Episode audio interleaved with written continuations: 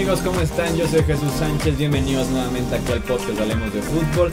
Ya estamos aquí de regreso en México, en el estudio, y como les prometimos desde el Mercedes-Benz Stadium, hacía falta un análisis mucho más profundo del Super Bowl 53, ya que habíamos visto la repetición, el Coaches Film, el All 22 y todo lo que necesitábamos para poder eh, reconocer cuáles fueron las claves de la victoria de los New England Patriots sobre los Rams de Los Ángeles el pasado domingo en el Super Bowl 53. Me acompaña para hacer ese análisis mi amigo Rudy Jacinto. Bienvenido, Rudy. ¿Qué tal, Jesús? Eh, gracias por la invitación. Felicidades a todos los aficionados a los Patriotas. Eh, mejor suerte a la otra, a los aficionados de los Rams. Pero ciertamente creo que también ha sido una temporada fantástica para ellos y que no debería tirársela por la borda por pues no llegar al resultado en el último juego. Antes de avanzar al análisis, dos avisos parroquiales. El primero es que se den una vuelta al canal de YouTube, hablemos de fútbol. Ahí subimos contenido toda la semana del Super Bowl, incluso la semana después del Super Bowl seguimos subiendo videos. Eh, que obviamente solamente pueden ver en el canal de YouTube de reacciones durante el partido. Ahí grabamos el, el podcast de análisis eh, de las primeras impresiones del Super Bowl desde el campo del Mercedes-Benz Stadium. Así que si no han checado el canal de YouTube, hablemos de fútbol de verdad, de verdad se los recomendamos. El segundo anuncio es que por primera vez, probablemente como en unos 2-3 meses, está de regreso en los controles operativos Edgar Gallardo. Edgar, ¿cómo estás? Piu, piu, piu. No he preparado mis sonidos. Como contexto, Edgar se desgarró el ligamento anterior cruzado de la rodilla, también conocido como el ACL, una lesión sumamente común entre deportistas. Edgar no es uno de ellos. No.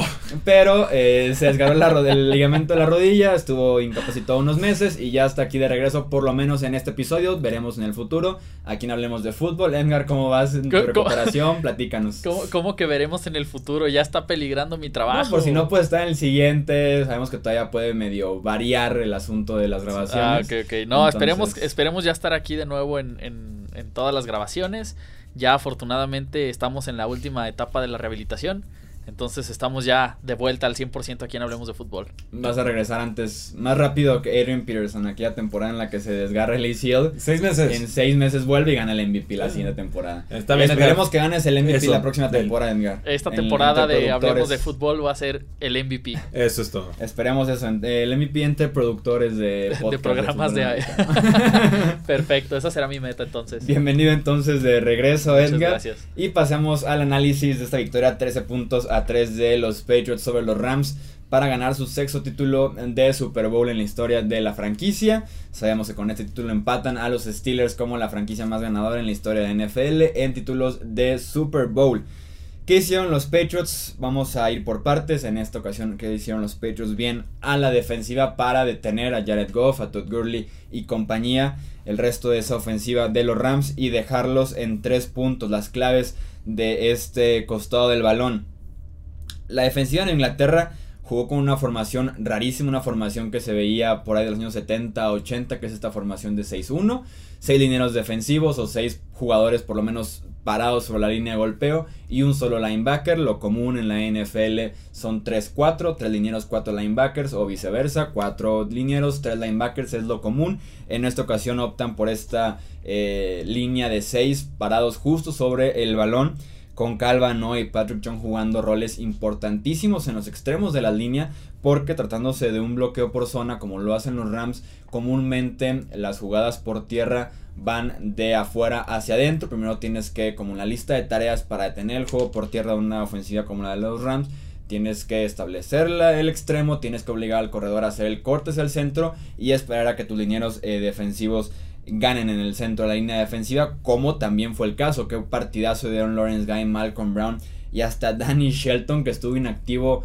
que estuvo sano y aún así estuvo inactivo la mayor parte de la temporada regular, su primera en Nueva Inglaterra y dio un muy buen Super Bowl. También Dietrich Weiss estuvo inactivo por lesión en diciembre en el partido contra los Chargers. Vuelve en ese Super Bowl y también dio un muy buen partido porque estuvieron constantemente ganando sus duelos individuales en el centro de la línea y combinado con lo que estuvieron haciendo los extremos eh, Calvano y Patrick Chung, tras la lesión de Patrick Chung, fue Calvano y Donta Hightower, obligar a que corrieran hacia el centro y por ahí inició el plan de juego para eh, detener el juego por tierra por lo menos de inicio con los Rams. Sí, está claro que los Patriots de Inglaterra querían que los Rams les movieran la pelota a través de Jared Goff. Si dropbacks, pases profundos, nada de play action, nada de pases pantalla, nada de jugadas de engaño, nada de permitir movimientos o engaños detrás de la línea de golpeo con estos jet sweeps que tanto les gusta hacer tratar de diseccionar la esencia de la ofensiva de los Rams, que era básicamente mucho engaño para entonces encontrar mediante esquema a receptores que estuvieran más desmarcados de, lo normal que suele suceder en la NFL. Eh, veía defensiva de Brandon Cooks, bueno, de Stephon Gilmore sobre Brandon Cooks, uno a uno. En general le gana Stephon Gilmore la partida. En un par de jugadas Cooks tuvo que haber hecho un poco más. Creo que también el quarterback se tarda en algunos pases. Eh, vimos doble marcaje sobre Robert Woods. Veíamos el, típico safety con el cornerback número 2 encima ya fuera JC Jackson o fuera el mismo eh, McCourty, pero esto, sobre todo en terceras oportunidades, le quitaba la válvula de escape o el pase sencillo a Jared Goff la primera lectura para que entonces tuviera que tardar más en buscar a su receptor y esto le diera más tiempo al pass rush para llegarle a Jared Goff. Le sumamos que no había en realidad digamos, un juego terrestre claro de Los Ángeles Rams, creo que se aleja mucho de su esencia a lo largo de la campaña, sobre todo con las corridas hacia las bandas y se vuelve muy predecible hasta cierto punto la ofensiva de Los Ángeles Rams, muy distante de lo que nos había mostrado en otras instancias o momentos de la eh, campaña no aparecen las alas cerradas de los Rams. Yo creí que ese puede haber sido un factor X para tratar de explotar esa debilidad lateral o en velocidad de tanto Calvin Hoy como de Dante Hightower corriendo hacia las bandas. No termina eh, sucediendo así. Y, destacar mucho los movimientos que hacían los defensivos de los Patriotas con, con, ahora sí que digamos como con pausas o cruzándose no solo uno sino dos gaps o dos jugadores completos para tratar de llegarle de sorpresa a Jared Goff que claramente no había visto o diagnosticado esta clase de jugadas a lo largo de su eh, carrera profesional. Para mí el, MVP a la defensiva creo que es Jason McCourty. Creo que esa jugada que corre 20 yardas cuando Jared Goff suelta la pelota y se tarda en ver a Brandon Cooks y todavía llega el jugador a hacer la tacleada, impide un touchdown que para mí hubiera cambiado por completo la dinámica del partido. Sí, Goff estaba nervioso y confundido desde el inicio del partido. Eh, los Rams, no sé si lo notaron, se empezaron a alinear rápido para evitar que Nueva Inglaterra pudiera esconder sus coberturas. De alguna manera se mantuvieran desde el inicio de una manera y sacaran la jugada justamente con esa misma alineación en la defensiva, pero cuando empezaron a intercalar blitzes, cobertura hombre a hombre y de zona, eh, Stephon Gilmore después del partido decía que es el partido eh, que él recuerda en su joven carrera con Inglaterra, que lleva dos años ya con la franquicia, eh, que es el partido que más zona han jugado en, lo que van de las últimas dos temporadas. Y fue sorpresa, no lo esperaban los Rams. Todas las dos semanas planearon para jugar hombre a hombre, que es donde se siente mejor Goff, porque se pueden separar más fácil los receptores. Le juegan en zona, tienen que diagnosticar y, y se pierde. Sí, no, y con los eh, blitzes intercalados, así cae simplemente la intercepción eh, a Jared Goff con un all-out blitz, cobertura cero. Estuvieron intercalando mucho, otra vez Hightower y Calvin no hicieron un excelente trabajo presionando por el centro de la defensiva y también de vez en cuando lo hicieron por eh, los extremos. Creo que con esta actuación de Super Bowl, tomando en cuenta lo que fue toda la temporada y específicamente la postemporada y el pasado domingo, Banoy se consolida como uno de los mejores movimientos en la historia de la era de Bill Belichick con Nueva Inglaterra. Eh, adquirido en un cambio con los Detroit Lions, que llevaba apenas un par de temporadas, de temporadas en Detroit, ya se estaban dando por vencidos de lo que podía ser o no ser Van Noy como defensivo con los Lions. Lo adquieren a un precio muy barato. Y, una bolsa de papas y tres chicles. Y se convierte en pieza clave de esta, plan, de esta planeación eh, específica con Jared Goff y también en lo que va de la temporada. El rol de Van Noy fue importantísimo porque muchas veces él se encargaba de, eh, como les decía, cubrir el extremo de la línea, establecer el extremo cuando era acarreo, pero también, y lo hizo desde las primeras jugadas y constantemente lo estuvo haciendo, detener la ruta del corredor o del receptor que, que corría a través de la formación en contraflujo de eh, la jugada y que normalmente es la opción número uno Jared Goff y que normalmente es un pase sumamente sencillo porque son 4 o 5 yardas y el receptor tiene la oportunidad de girarse y conseguir todavía más eh, yardas. Fue importantísima, en mi opinión, la intercepción eh, que consigue en Inglaterra, tanto en el esquema del partido, porque es la que sella la victoria prácticamente, como para sumar a esa eh, confianza y darle como el premio a un costado defensivo que si bien Goff dejó muchísimas jugadas en el terreno de juego, se merecía esa jugada grande y que estuvo cerca de llegar en varias ocasiones. La casi intercepción de Devin McCurdy en el segundo cuarto, Hightower al inicio del tercer cuarto también casi tiene una intercepción, un safety que llegaron por ahí un segundo tarde, un balón suelto que sale rodando por el lateral, constantemente estuvieron cerca de la jugada grande y en algún punto tiene que llegar esa jugada. Lo hizo probablemente en el momento más oportuno, en la cuando los Rams amenazaban con, el, con empatar el partido ya que estaban perdiendo por 7 eh, puntos. Creo que al final del partido, así como inicia Goff nervioso y confundido, que lo dijimos en la previa, que tal vez no tenía ese carácter, esa personalidad que se sentía en cuanto platicabas con él en la semana previa al Super Bowl, eh, y que lo confirmó un jugador de Inglaterra por medio de un reporte de un diario que dijo Jared Goff, eh, no se imagina lo que le espera mañana, o sea, se la, la va a pasar mal en el Super Bowl. Y así fue, creo que al final lo que le termina perjudicando más es que empieza a haber fantasmas en la línea. O sea, fue tanta la presión en los primeros dos cuartos que para la segunda mitad fueron pases incómodos en los que no estaba bien plantado, en los que decidía salirse de la bolsa sin ninguna razón, en la que prefería una jugada de 4 o 5 yardas en lugar de esperarse un segundo, medio, medio segundo y poder ir por un pase de 40, 50 yardas que se estaba a punto de abrir. Prefería estar más viendo la presión que estar realmente viendo sus receptores. Eso le deja eh, muchísimas jugadas en el campo que no realizó sin duda alguna. Es un gran esfuerzo defensivo en Inglaterra, pero también Goff eh, simplemente no hizo los pases necesarios cuando estaban abiertos y cuando sí los hizo, como es el caso, por ejemplo, de esta eh, jugada que mencionas de Jason McCourty, lo hizo tarde. Lo hizo tarde, lo hizo 2-3 segundos tarde. Eh, además el pase le mete mucho aire, va lento el pase, uno espera que tuviera mucho más la fuerza, iba más velocidad. Era muy feo, era, parecía el último pase de Peyton Manning en su carrera. Sí, y le permite llegar a un defensivo que estaba a 19.2 yardas de distancia en el momento en el que lanza el balón Jared Goff, le permite a McCourty, que además es un velocista desde que estaba en la universidad, eh, le permite llegar a un balón en el que nunca debe de haber llegado el defensivo backside, que es el caso de la cobertura por zona que están jugando en ese momento y que va a ser probablemente el error que más eh, esté cazando a Jared Goff toda la temporada porque tomaban la ventaja 7-3 y hubiera sido tal vez un juego diferente para a partir del tercer cuarto lo que quedaba y del último cuarto. Sí, pero no, no solo de Goff, creo que Sean McVay también le queda muy grande el papel. Si te está llegando la presión de los Patriots con seis linieros, pues manda doble alas cerradas. Tienes dos muy buenos capaces, pueden bloquear, pueden comprarle más tiempo, pueden ser válvulas de escape. Se casan mucho con la formación de tres receptores abiertos que lleva hace muchas semanas no les había funcionado desde que habían perdido a Cooper Cup. Eh, no hacen los ajustes y si además le sumas que Todd Gurley no está ni atrapando te pases ni cortando bien y se sabe por qué desapareció del partido. Eh, es, ahora sí que es Goff contra la mente de, Bill Belichick y esa la va a perder siempre. Brandon Cooks, y lo critiqué muchísimo en Twitter y también voy a aprovechar el espacio del podcast para hacerlo tuvo un Super Bowl de espanto en mi opinión. En la previa, eh, en este enfrentamiento eh, Gilmore contra Cooks, Gilmore es un, es un cornerback físico, es un, cornerback que, que, le gusta poner las manos encima al receptor, competir hasta el último segundo. la recepción un estilo de juego que no le queda bien a Brandon Cooks, un estilo de juego que constantemente se ha visto en Nueva Orleans, en Nueva Inglaterra y en Los Ángeles, que no puede hacer esas recepciones tan competidas, que no puede ganar en la línea de golpeo cuando le ponen las manos encima, o incluso terminar con la recepción cuando tiene al defensivo muy cerca. ¿Qué es lo que pasa en esta jugada que termina desviando a Jason McCourty, que estaba Brandon Cooks totalmente solo? Al final de cuentas, Cooks tiene el balón en las manos. Sí, le da. Hace, la, hace la recepción él y un golpe que le da McCourty en el bíceps de uno de los brazos es lo que termina forzando, se podrá decir, el pase incompleto. Una jugada antes de la intercepción, otra vez Cooks tiene el balón en las manos, o sea, literalmente hace la recepción antes de que llegue el golpe de Duron Harmon y termina otra vez soltando el balón. En la intercepción le, le pides que gane un duelo uno contra uno, un jump ball contra Stephon Gilmore nunca lo va a hacer, él ni siquiera se da cuenta por lo anticipado que es el pase de Jared Goff que viene el balón ya en el aire, tampoco iba a ser la recepción. Entonces, a pesar de que tiene buenos números, por ahí tiene dos recepciones buenas en la última serie ofensiva que inflan esos números. Es un Super Bowl de espanto para Brandon Cooks. Si el Super Bowl 52 fue horrible para él porque eh, no toma buenas decisiones en dos recepciones que tiene, una de ellas termina con su conmoción cerebral. También este es malísimo porque le roban a su propio equipo dos touchdowns. Eh, que sin duda alguna le hubieran dado el, triunfo, lo hubieran acercado muchísimo a Los Ángeles a la victoria en el Super Bowl.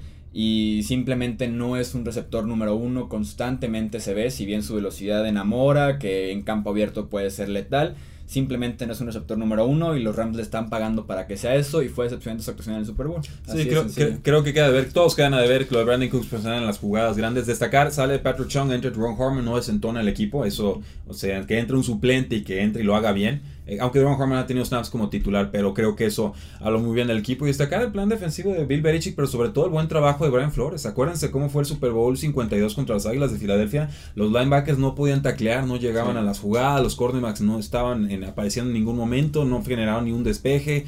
Vamos, o sea, fue una catástrofe y el casi casi el último que tuviera el balón ganaba, ¿no? O la jugada final de las Águilas.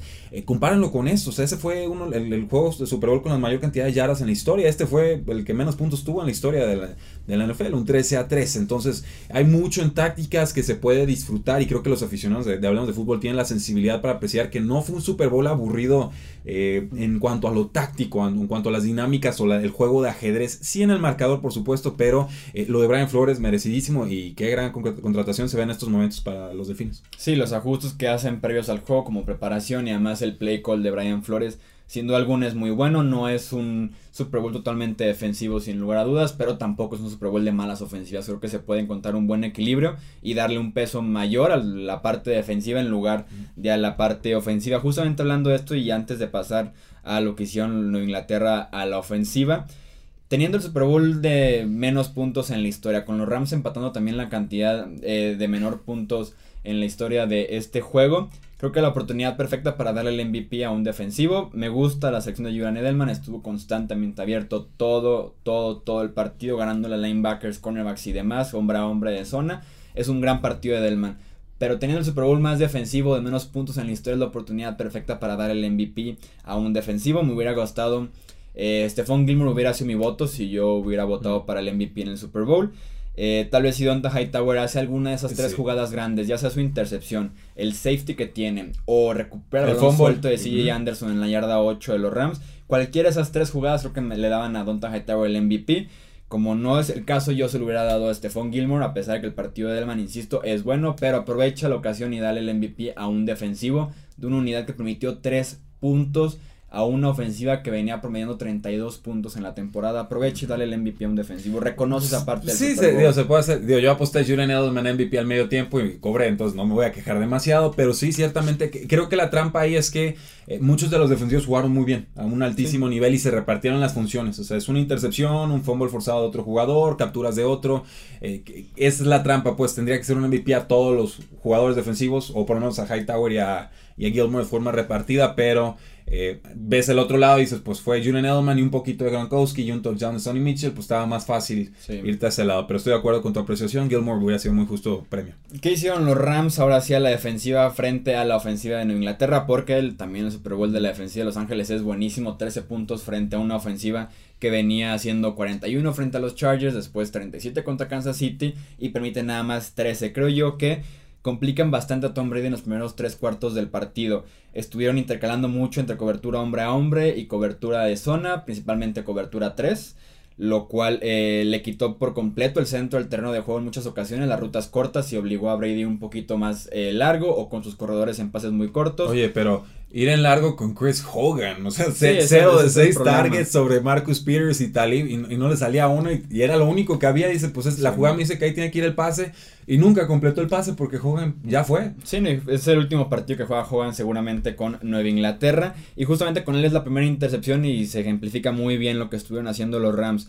Venden una cobertura hombre a hombre desde el inicio de la jugada, se ve que Brady toma la decisión eh, antes de acabar el centro es una decisión pre-snap porque Hogan tiene un colchón de 9 yardas frente a Marcus Peters. La ruta de Hogan es de 4 yardas. Entonces Brady centra el balón. Automáticamente busca a Chris Hogan. Realmente es una cobertura de zona. Nickel Robbie Coleman que estaba en el, en el slot se recorre hacia la lateral y ahí se encuentra con el balón que termina siendo defendido por Hogan y después ya interceptado. Entonces te deja ver un poquito cómo estuvieron intercalando y confundiendo a Tom Brady. Yo lo vi eh, durante tres cuartos incómodo en su toma de decisiones, inseguro en dónde eh, ir la bola. No fue su mejor partido en precisión, en fuerza, tuvo incluso malas secuencias de varios pases consecutivos eh, que se veía incómodo con la decisión y prefería ir bajito, prefería ir un poco más abierto, castigar un poquito la precisión. O tal vez las yardas después de la recepción para eh, cuidar al balón porque simplemente no lo vi cómodo yo eh, contra esa defensiva de, Wade Phillips que hizo un muy buen trabajo nuevamente. Sí, eh, engañar a un coreback tan veterano como Tom Brady tiene su mérito. Son of Bomb, ¿no? Wade Phillips, este, este, Super Bowl es de los dos longevos, es de Bill Belichick contra eh, Wade Phillips. Me queda muy claro en que en ese sentido las son dos mentes, quizás las dos mentes defensivas más brillantes de este lado del milenio, no lo sé. Yo le tengo muchísimo respeto al trabajo de, de Wade Phillips. Y la clave, sabíamos, si los Rams iban a ganar este partido, tenía que aparecer Aaron Donald y tenían que aparecer en Damo Kong Su. No termina sucediendo esto. Tom Brady creo que solo fue presionado en una ocasión o capturado una, una sola vez.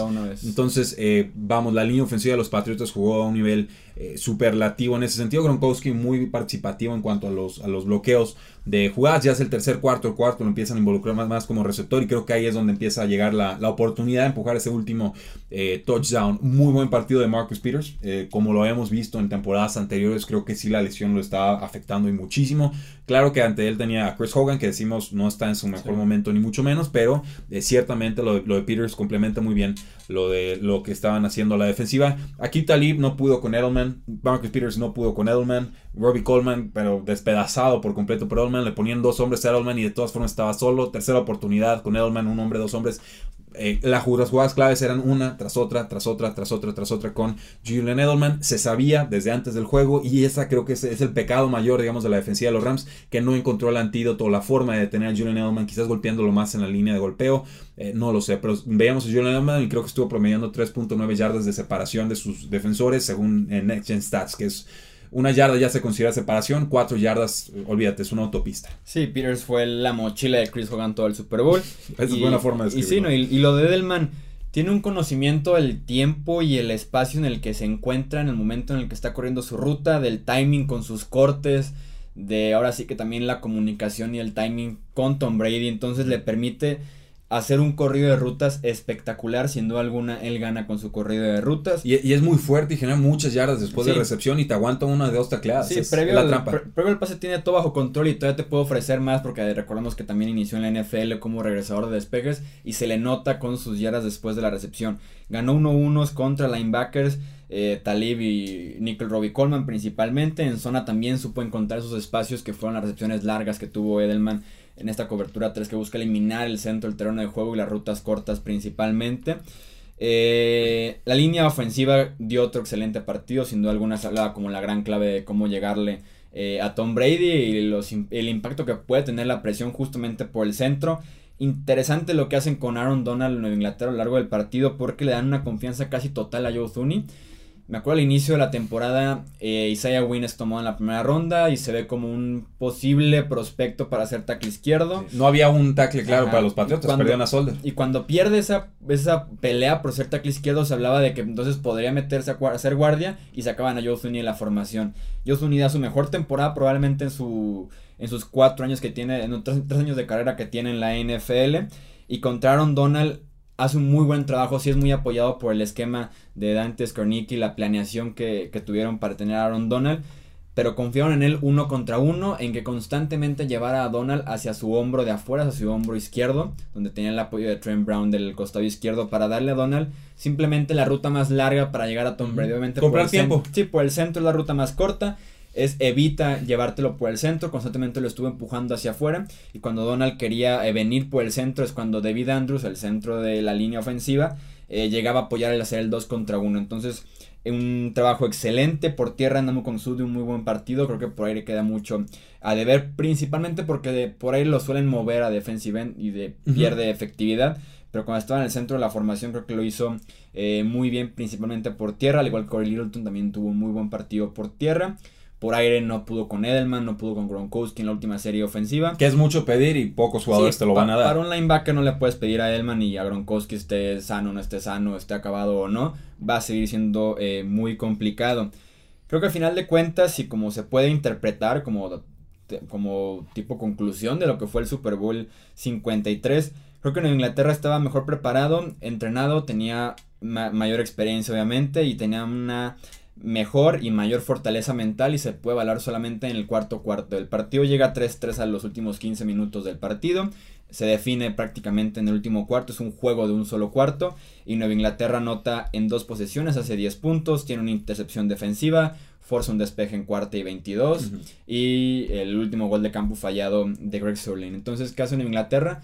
Sobrevive tres cuartos y en el último cuarto donde, insisto, mejor preparado, mejor entrenado, tiene más experiencia y más fortaleza mental, gana el partido frente a un equipo que le quedó grande el escenario a sus capitanes, a sus grandes jugadores y que se vio cómo se transmitió eso poco a poco a lo largo de todo el roster. Sí, últimos apuntes, no hubo James White, eso fue una sorpresa, creo que es una forma de atacar a la defensiva de los Rams, no termina eh, sucediendo. El cambio ofensivo que tienen los Patriotas en la última serie, bueno, en la serie del touchdown, pasan a paquete jumbo, dos alas cerradas, un fullback, un corredor y la trampa, entonces ya tienes en defensa base a, a los rivales y entonces mandas a todos los jugadores como receptores abiertos, abiertos y sálvese quien pueda. Y ahí llega la jugada de Gronkowski por la derecha, el pase John Elman en velocidad al centro, pase a Gronkowski los dejan a yarda 2 y entonces empuja a Sonny Mitchell que tuvo 94 yardas y este touchdown eh, a la victoria a los Patriotas. Ese ajuste de Josh McDaniels para mí magistral y refleja muy bien por qué muchos equipos lo siguen buscando a pesar de la que le hizo a los Indianapolis Colts en el offseason pasado. Sí, de, alguna manera también lavar el partido de McDaniels porque no fue el mejor partido creo yo por parte del coordinador ofensivo en Inglaterra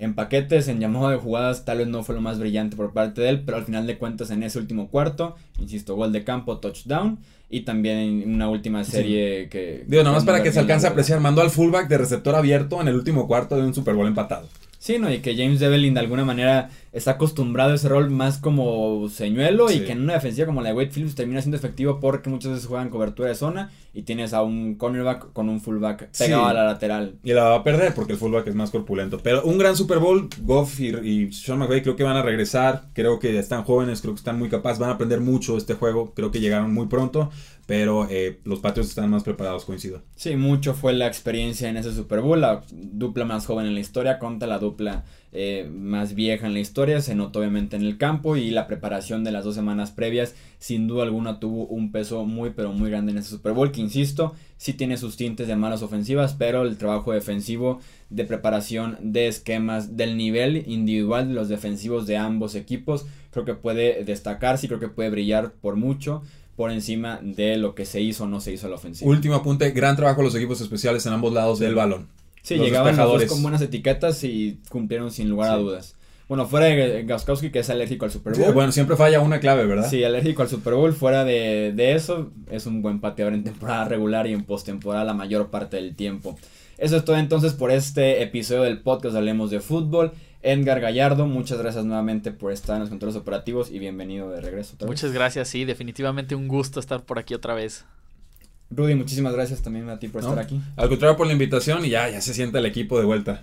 Sí, así es, bien, episodios con un poco más de análisis del Super Bowl y ya poco a poco encaminarnos a lo que va a ser el offseason de la NFL con agencia libre, el draft. Ya saben que lo mejor que pueden hacer para estar informados es seguirnos en Facebook, Twitter e Instagram como hablemos de fútbol para que estén informados del aspecto de la NFL, noticias todos los días y también de la actividad del podcast y del canal de YouTube. Yo soy Jesús Sánchez, esto hablemos de fútbol y nos escuchamos en el siguiente episodio. Hasta luego.